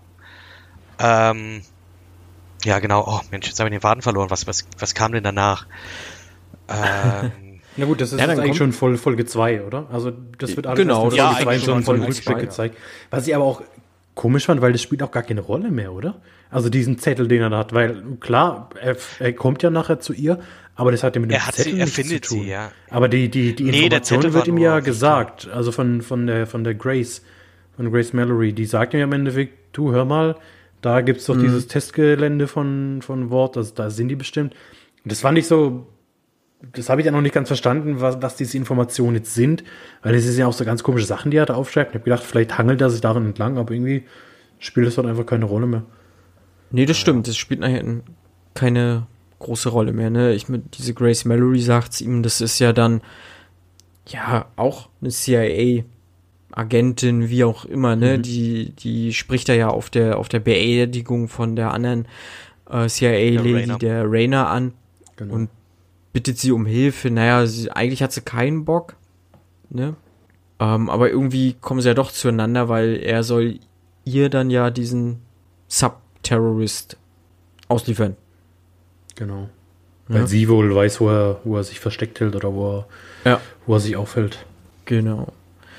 Und ja, wir kriegen ja dann nachher äh, raus, ne? Kimiko ist ja in der ersten Staffel eingeführt worden, äh, worden so äh, wurde ja gefangen gehalten sozusagen und äh, ist halt stumm, ja, genau, stumm. hat nicht immer, war nicht immer stumm. Aber War nicht immer stumm, geworden. okay. Ja. Und äh, ja, der baut halt zu Frenchie baut sie halt so eine so eine krass intime Beziehung irgendwie auf. Und dann kriegen wir raus, dass das der Bruder von Kimiko ist. Dieser Typ, der die Force hat, sozusagen, da ein ganzes Schiff durch die Gegend schleudern kann. und ähm, haben dann da auch ein, ein, sehr schönes Wiedersehen in so einer, ja, was ist das, irgendeine Verkaufshalle oder sowas, ne? Mhm, jo. Und ja, Kimiko und ihr Bruder Kumiji, die fliehen dann auch und werden dann aber gestellt. Ja. Genau, also ja. Kimiko redet ihm ja so ein bisschen zu, dass er sich, also was heißt redet sie? Ja. sie, sie hat ja diese, es ist keine Gebärdensprache, sondern es ist eine eigene Sprache, so ja, genau, die, die sie selbst mehr oder weniger erfunden haben, die zwei. Und mhm. probiert ihn dann halt zu überzeugen, sich zu, zu stellen und äh, sich auszuliefern den Boys, will er nicht so wirklich machen und dann gibt es ein, zwei Verfolgungsjagden und am Schluss äh, überwältigt Kimiko ihn dann im Endeffekt und dann können sie ihn gefangen nehmen. Und ich finde tatsächlich, also, weil es auch gerade eben gesagt hast, für mich ist Frenchie und Kimiko ist für mich die, die beste und interessanteste nicht nur Liebesbeziehung, sondern irgendwie zwischenmenschliche Beziehung in der ganzen Serie. Weil ich finde es so, ich weiß nicht, so, so, so schön, aber auch so, so traurig und so glaubhaft und so. Mhm. Ich habe einfach Mitleid mit den beiden und will, dass die irgendwie zusammenfinden und also da, da können Yui und, und Starlight irgendwie abstinken. Ich finde Frenchie und Kimiko das sind die, sind die heimlichen Stars der Serie. Zumindest ihre Beziehung. Ja. Und ja. Frenchie sieht aus wie Ethan Hazard. das finde ich auch. Wo du das hingeschrieben hast in das äh, Dokument hier, ne?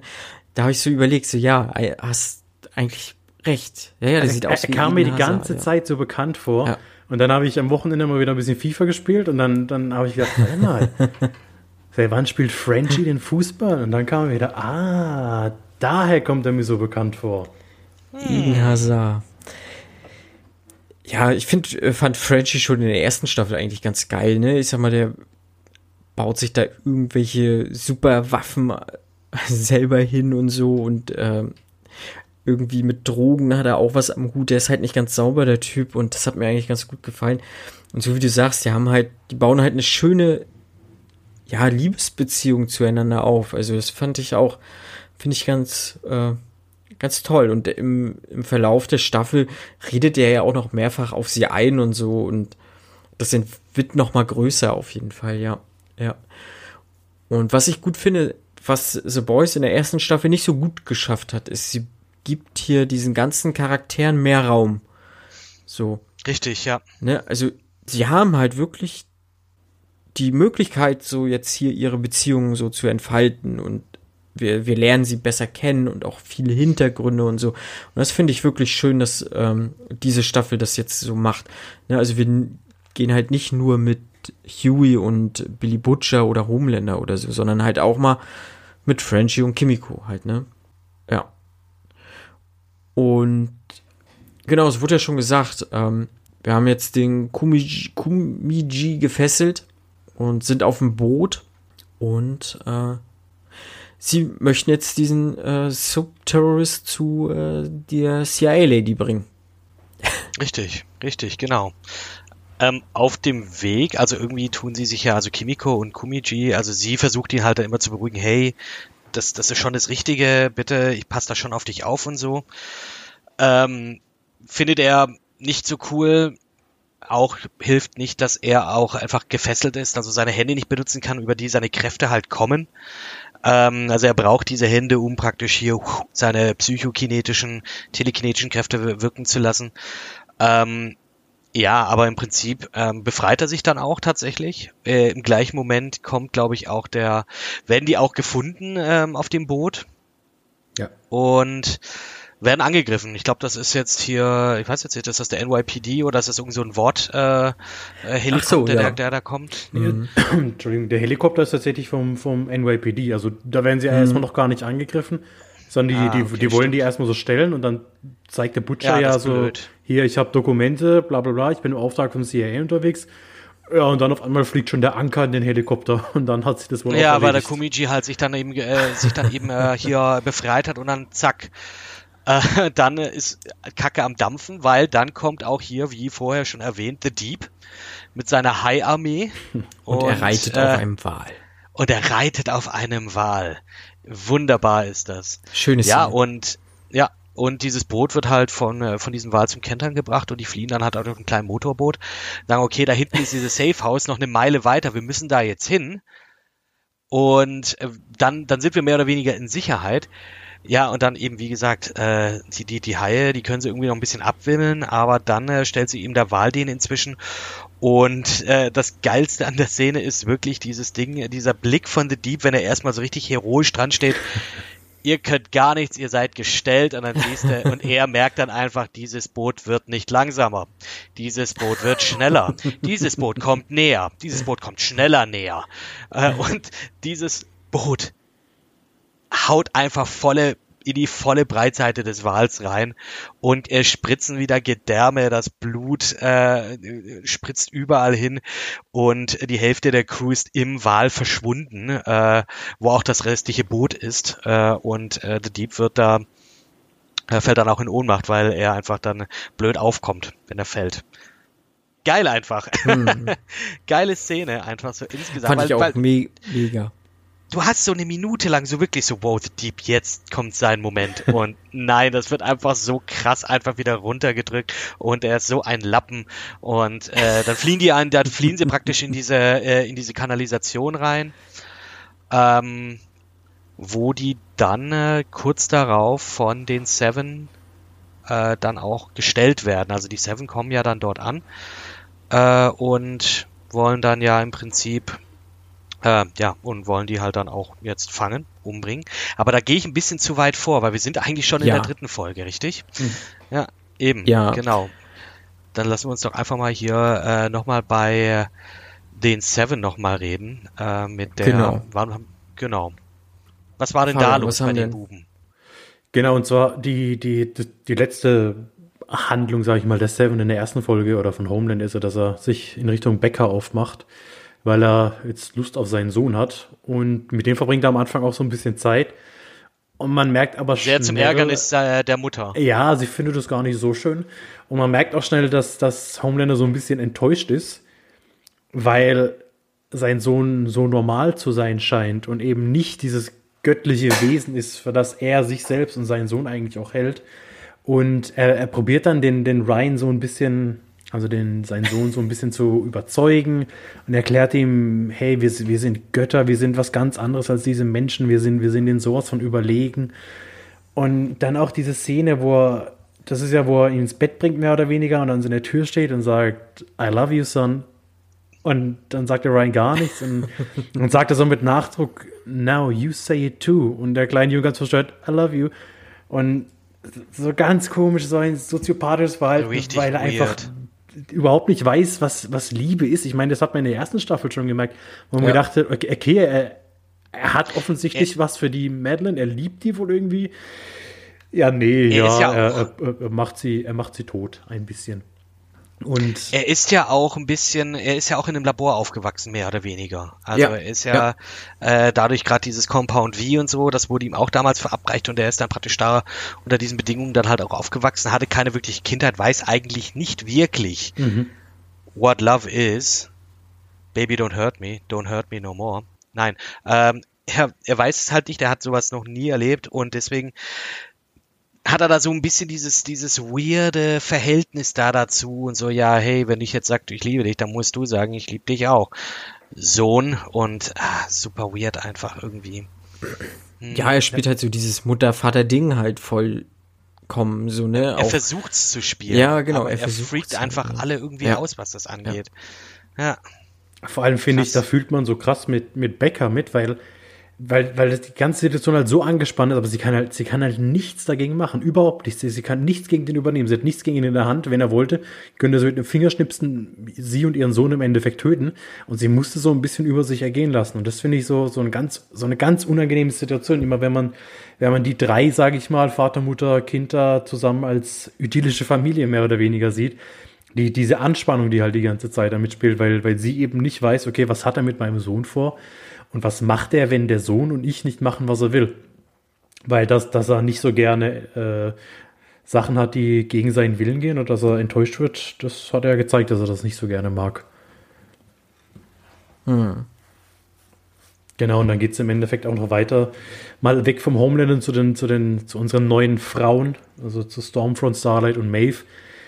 Ja, die halt jetzt diese Empowerment, Female Empowerment Schiene fahren müssen mit ihrem neuen Claim, Girls Get It Done und die werden überall interviewt und müssen überall das Gleiche sagen und haben diese komische Werbetour, die halt auch so, so, so, so eklig Alles so ist. Fake, ja, PR. so, so richtig Und ekelhaft. ja, wir sind geil, aber die Stormfront, die, die schaut das ein, die durchschaut das halt einfach direkt. Also die ist einfach da auch so, äh, so woke und prangert dieses, prangert das auch alles an, auch hier sehr vokal, sehr, sehr öffentlich dann auch. Äh, und äh, ja, auch hier wieder baut sich bei mir da auch eine gewisse Sympathie dann auch hier auf, weil ich denke so, ja, die, die, die heuchelt das nicht, sondern die, die, die spielt das. Die, die spielt das nicht, die ist so. Und das, das ist eigentlich das, das schon auch wieder hier faszinierend und fand ich dann auch wieder ganz interessant.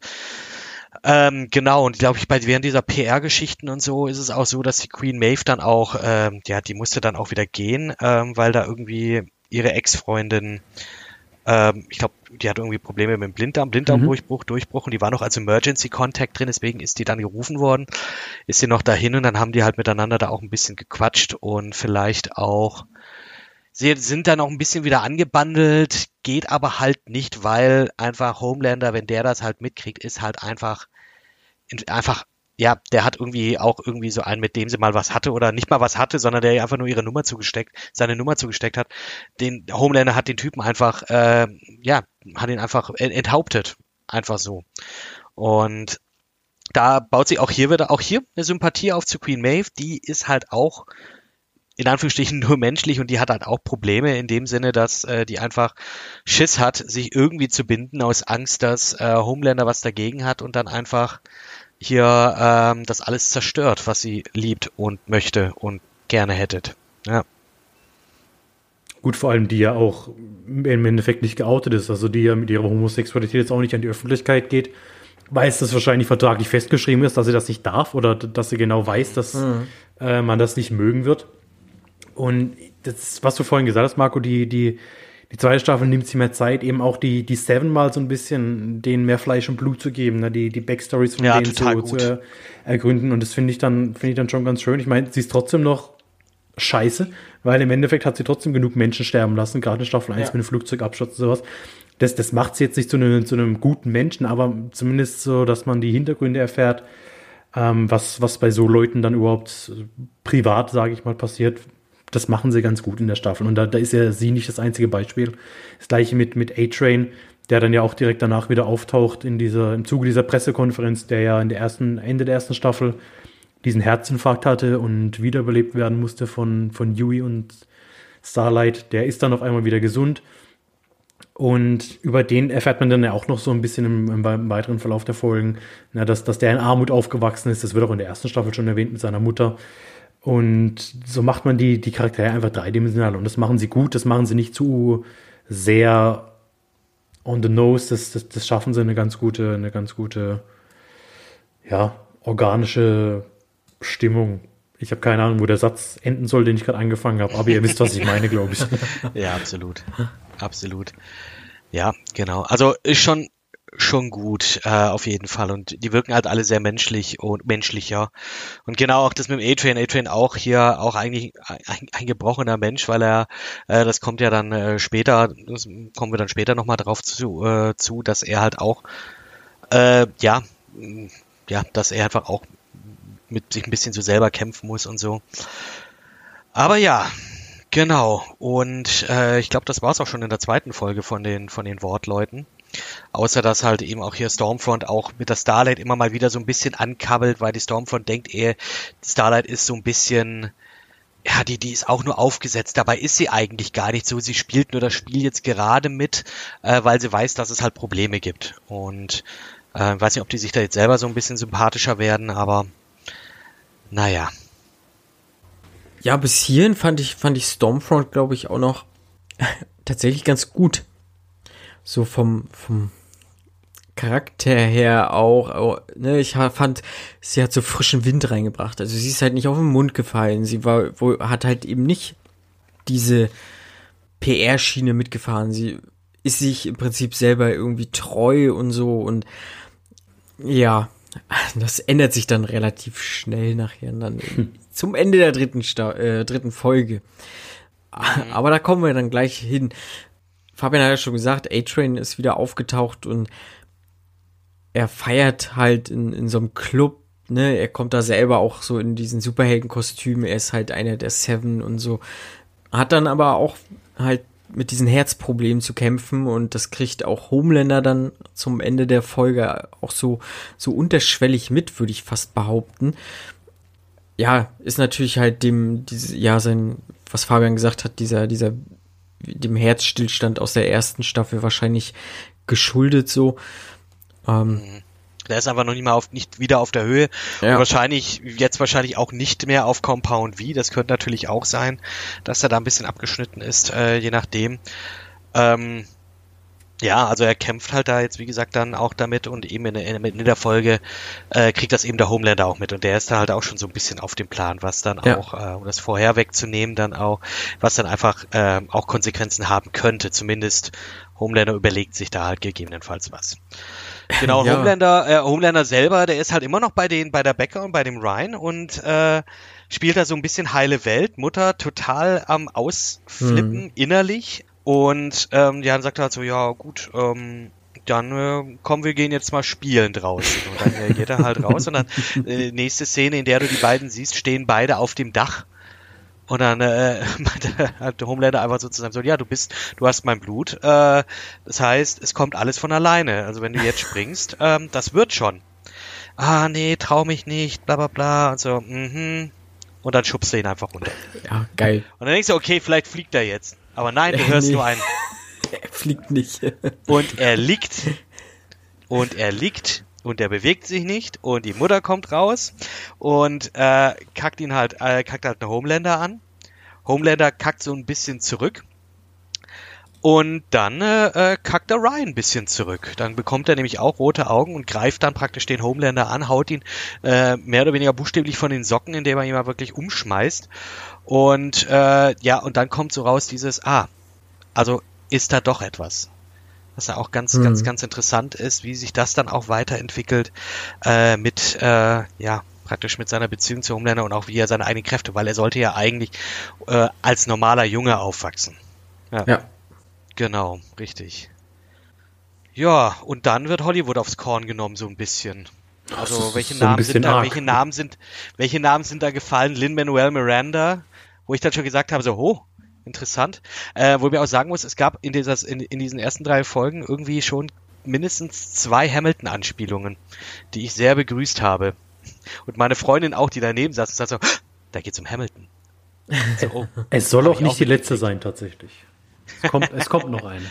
Mindestens und, eine. Äh, um was geht's da auch noch so? Also es wird halt so, so dieses, da geht ja dieser, dieser Origin-Film, dieses Dawn of the Seven, was ja auch einfach schon dieses Dawn ja, of Justice schon mal so, äh, so auf die Kimme nimmt äh, oder aufs Korn nimmt und ähm, hier, ja, episch und auch das Logo mit dieser sieben sieht auch doch ein bisschen von weitem weg aus wie das S von Superman, dieses stilisierte, äh, dunkelrote äh, mit den gelben Details und so, das fand ich dann auch ziemlich, ja, ziemlich auf die Nase gebunden. Fand ich schon, fand ich schon sehr, sehr cool. Ja, ähm, aber das, das war jetzt auch, ja, nicht ganz so weit, aber das wird halt praktisch da schon mal ein bisschen, schon ein bisschen angeteasert. Aber das fand, fand ich auch wieder so eine schöne Szene, weil es halt wieder so, so ein hinter die Kulissen blicken lässt, ne? Weil, ja, richtig. Ich sag mal, eigentlich das ist so eine Szene, eigentlich ist so eine Szene unnötig, weil sie zu der Story nicht viel, viel beiträgt. Aber es, es, es hilft halt wirklich, das in der Realität einfach zu verankern, dass man sieht, okay, mhm. genau so ist es halt. Und genauso dieses lächerliche, ja, wir brauchen jetzt eine Origin und dann ist da hier Homelander, der macht das und das und dann kommt der Score von Hans Zimmer rein. Und wow. genauso stelle ich es mir halt wirklich vor, ne, dass da, dass da einer das Ganze pitcht. Eigentlich finden es alle scheiße. Und dann hast du eine, die begeistert ist, die hat es sagen und die sagt dann, ja, genau so machen wir das Ganze.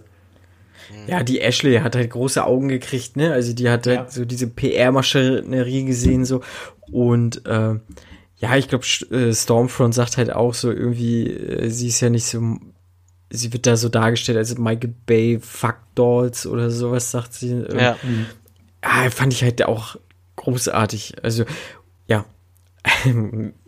Gute Szene auf jeden Fall, ja. Ja. Absolut, absolut. Ähm, und dann, äh, wir hatten ja vorhin schon drüber geredet, dass die Starlight ja so dieses Compound dann Genau. auch herbekommen hat. Das hat sie besorgt und das hat sie dann auch geleakt. Also das hat sie praktisch irgendwie, ich glaube, an MSNBC oder so weitergegeben. Ja. Und das ist dann so dieser Moment, wenn dann halt rauskommt, so, oh shit, äh, Superhelden werden nicht geboren, sondern werden gemacht. Und das ist halt so, dann, dann, dann kommt der, der Shitstorm aller Shitstorms, äh, dass eben die Aktienkurse einbrechen und äh, hier Leute, äh, Black Noir, äh, der dann in der Halle der Sieben sitzt und äh, in sich hineinheult, Hm. äh, auch äh, als er das herausfindet, und er ist ja sicherlich auch traumatisch, äh, wenn ein ganzes Leben praktisch eine, Ja. eine Lüge ist. Ähm, und deine Eltern dich mehr oder weniger verkauft haben äh, für ein paar Dollar, dass sie halt äh, irgendwie Experimente an dir machen können, finde ich ja, finde ich auch schon, finde ich auch schon krass. Und da wird das dann auch, ja, da muss man halt dann, und dann steht da halt dieses, sitzt da dieses Board rum und sagt halt, okay, wir müssen jetzt entscheiden, machen wir jetzt mea culpa, sagen, okay, fuck, ja, natürlich ist das passiert, sorry, äh, oder verneinen wir alles. Ja, genau. Und da finde ich aber auch wieder, ich, ich sagte sehr oft, eine, eine schöne Szene, aber so die, diese Reaktion von, den, von, von der Queen Maeve und vom Dieb, wie sie dann alle so ein bisschen erzählen, wie das damals war, da fand ich wirklich Black Noir am unerwartesten, dass der jetzt da sitzt und heult, weil ich Ja, will, eben. ich, ich will mehr über den wissen, weil man weiß, man weiß halt gar nichts, über alle anderen weiß man jetzt ein bisschen was, über ihn weiß man halt absolut gar nichts, er war bisher ja eigentlich nur diese, diese Maschine, der halt auch komplett treu Wort gegenüber Mhm. war, also der das nie hinterfragt hat, der, der nie sein eigenes Ding gemacht hat und, und als Der auch dann nie da- gesprochen hat. Genau, und der halt ja, so, so, so eine Maschinerie mehr oder Teil dieser Maschinerie ist und den es auch nicht zu stören scheint. Und der sitzt dann auf einmal da und fängt an zu weinen. Ich, ich, ich, Ja, will, krass. ich will mehr über ihn wissen. Also, Der Boba Fett unserer Zeit. Ja, das, das schaffen sie es Der. Boba Fett unserer Zeit. Man will wissen, was ist los mit dem? Wo kommt er her? Wo geht er hin? Und, und, und warum? Das ist schon Mhm. krass. Ja, genau, richtig. Und Und ja, die sieben entschließen sich halt den Sub-Terrorist zu stellen. Beziehungsweise, also ja, genau, den Kumiji, ähm, Auch als. PR-Move Ja, vielleicht ja. auch ein bisschen, damit so, ja, hey, äh, wir sind trotzdem noch wir sind trotzdem noch super, haha, äh, und wir, ähm, ja, wir machen das, wir sind ein Team, das haben die sieben dann beschlossen, wir sind immer noch ein Team, wir sind eine Familie, mhm. keine Ahnung, wie geheuchelt das jetzt vom, vom Homelander halt dann rüberkam oder sein sollte, aber die machen das jetzt und genau.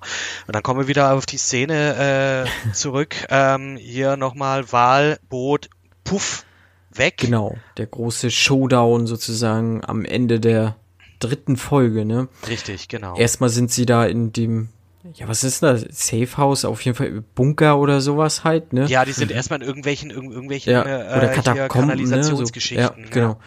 Und ähm, Huey trifft äh, Starlight und spricht sie so an, ey, hast du ja meine SMS gekriegt oder meinen Anruf oder was auch immer und sie geht halt einfach voll auf ihn los, weil, ja, Homelander ist halt irgendwie auch Um am Ecke. Start, ja, genau, ist um die Ecke. Und äh, ja, er möchte auch, dass Starlight eben Huey um die Ecke bringt. Und ähm, ja, will sie halt nicht. Und äh, ja, er droht ihr halt, naja, wenn du es nicht machst, bringe ich heute halt beide um. Und dann kommt äh, Butcher und so eskaliert das so ein bisschen. Und ähm, der Kumiji nutzt halt seine Macht und was hat er da hochgeholt? War das ein Nee, Schiff? der hat, der hat, Er der hat ihn- praktisch das, er hat nee, der hat die, Decke einstürzen Asphalt, lassen. genau. Ja, genau. genau. Ist da noch ein Au- Auto mit runtergefallen Ja, ein und was Auto. weiß ich. Ja. Hm. Genau, und Und die Kumiji und ähm, ach, jetzt habe ich ihren Namen Kimiko? vergessen.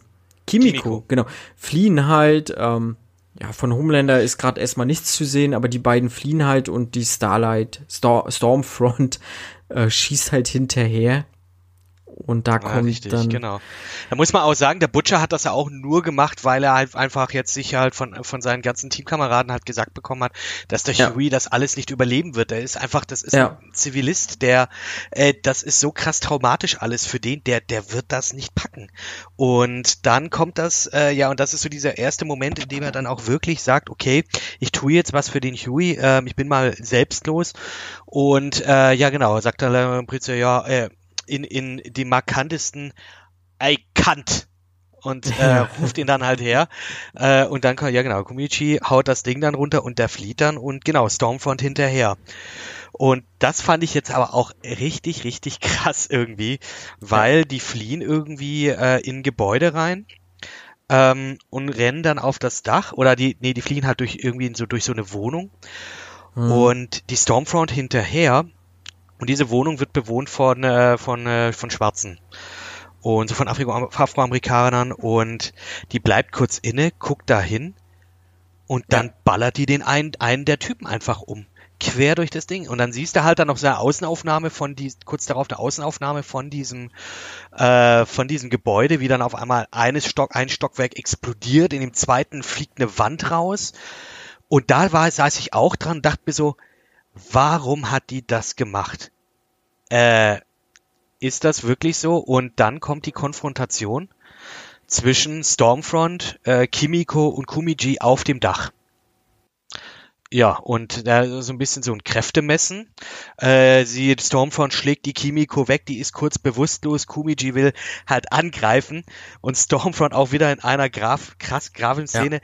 packt ihn an die Hände und knickt die einfach nach außen ja. weg. Oh, das war auch so ekelhaft. Also richtig ekelhaft. Ah. Und dann kommt da noch diese Stimme so: "Oh, kannst du deine Hände nicht ja. mehr benutzen für deine Zaubertricks?"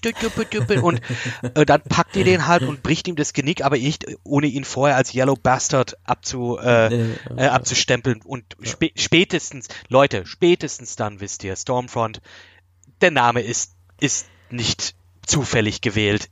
Nee. Die ist eine fucking Rassistin.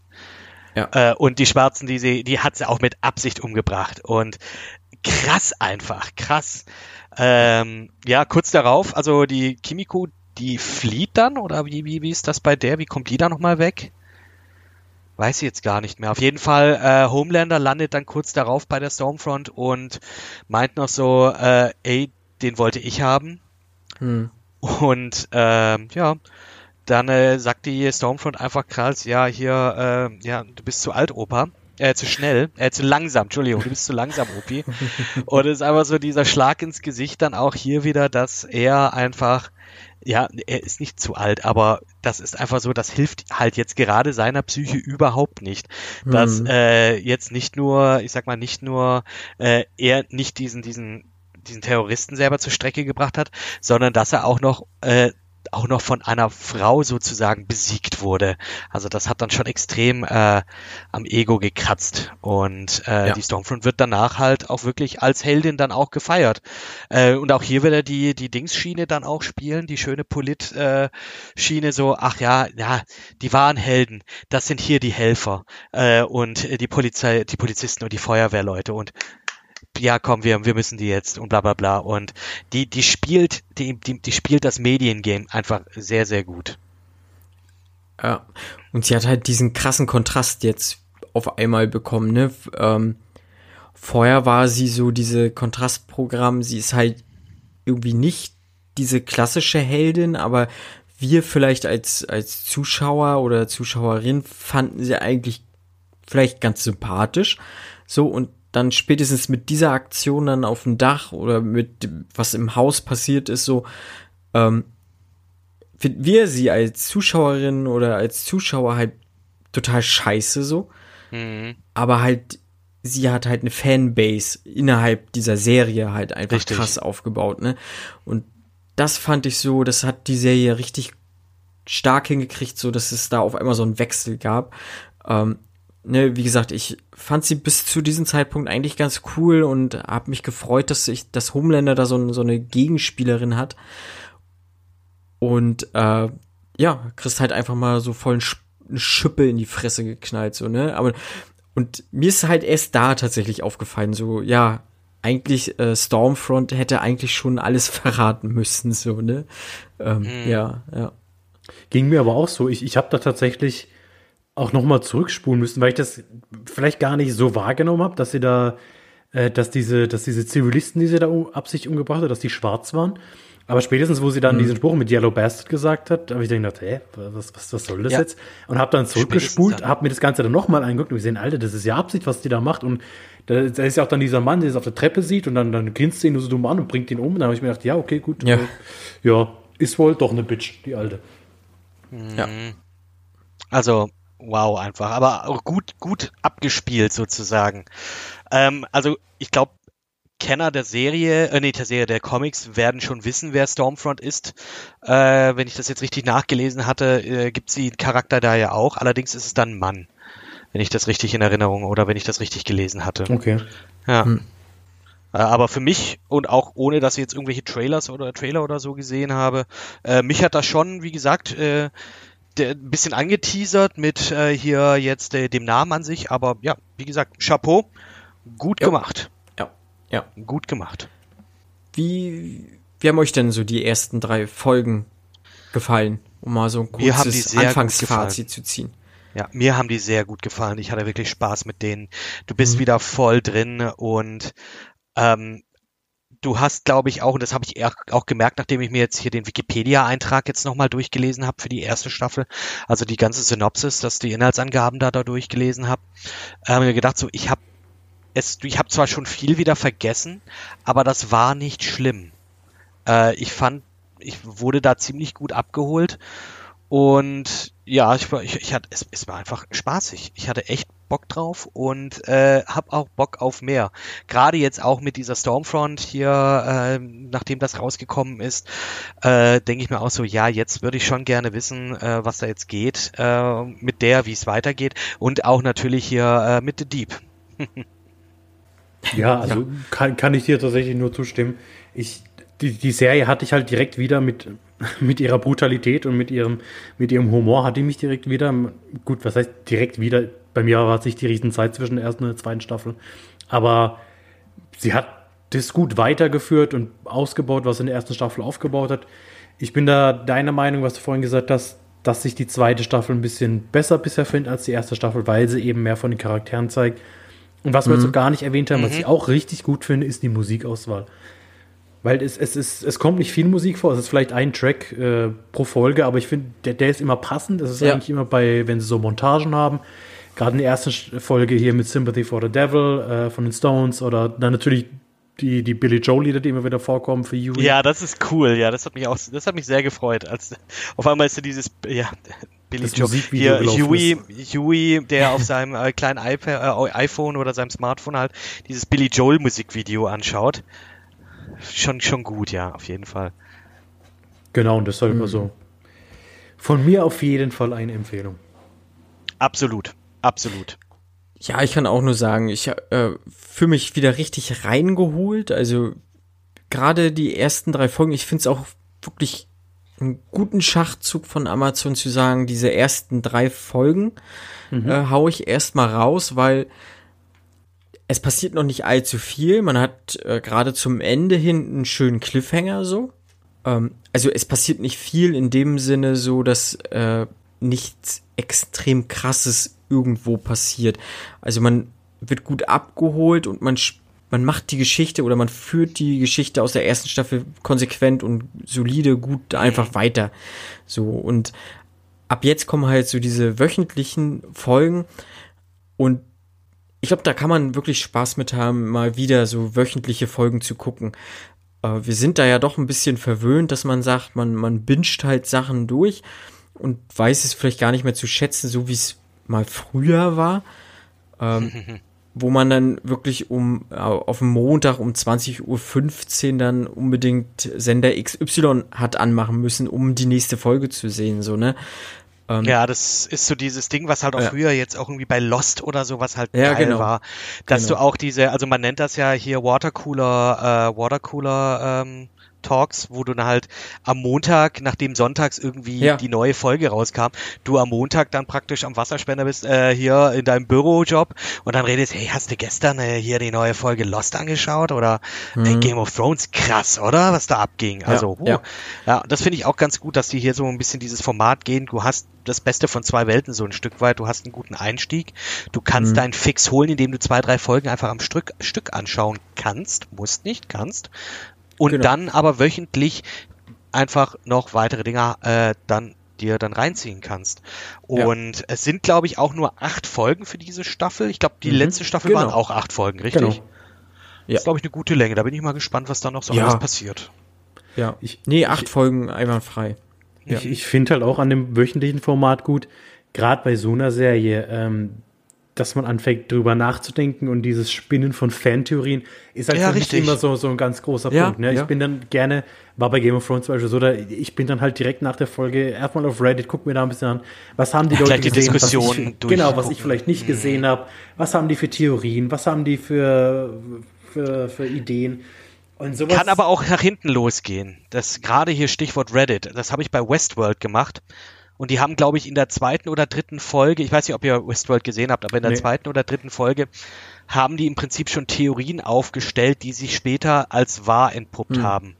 Ähm, bei denen ich dann auch dachte, okay, krass, aber auch schade, weil das hätte ich gerne für mich selber äh, selber herausgefunden. Ähm, es, äh, äh, es, es sind zwei, äh, ja, es sind zwei Seiten einer Münze und äh, kann kann gut oder auch schlecht sein. Bei Westworld mittlerweile ist es so, dass ich tatsächlich von den Dingern weggeblieben bin, von den Discussions danach, weil das einfach Hm. äh, mehr Mindfuck ist. Und aber bei sowas definitiv, also die Discussions dann im Nachhinein sich nochmal durchzuschauen, ist schon immer sehr spannend. Ja, finde ich auch. Hm. Und spannend geht's auch weiter in Folge 4. Und wir hoffen, Unsere Folge dann- 2. Hä? Unsere Folge 2, genau. Unsere Folge zwei für- The Boys, genau. unsere Folge 2. Und wir hoffen, dass ihr dann auch in der nächsten Woche wieder nicht einschaltet, sondern äh, zuhört. Würde Und uns freuen ich auf jeden Fall. Mich. Bis nächste Woche. Tschüss. Tschüssi. Tschüssi.